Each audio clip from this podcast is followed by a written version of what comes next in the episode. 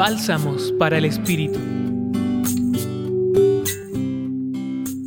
Hoy las palabras del Evangelio de Marcos capítulo 3 versículos del 7 al 12 nos relatan sobre las multitudes que buscaban a Jesús para que les ayudara a sanar sus dolencias. Hoy al igual que en aquel tiempo, Jesús nos llama como aquellas personas a la orilla del mar.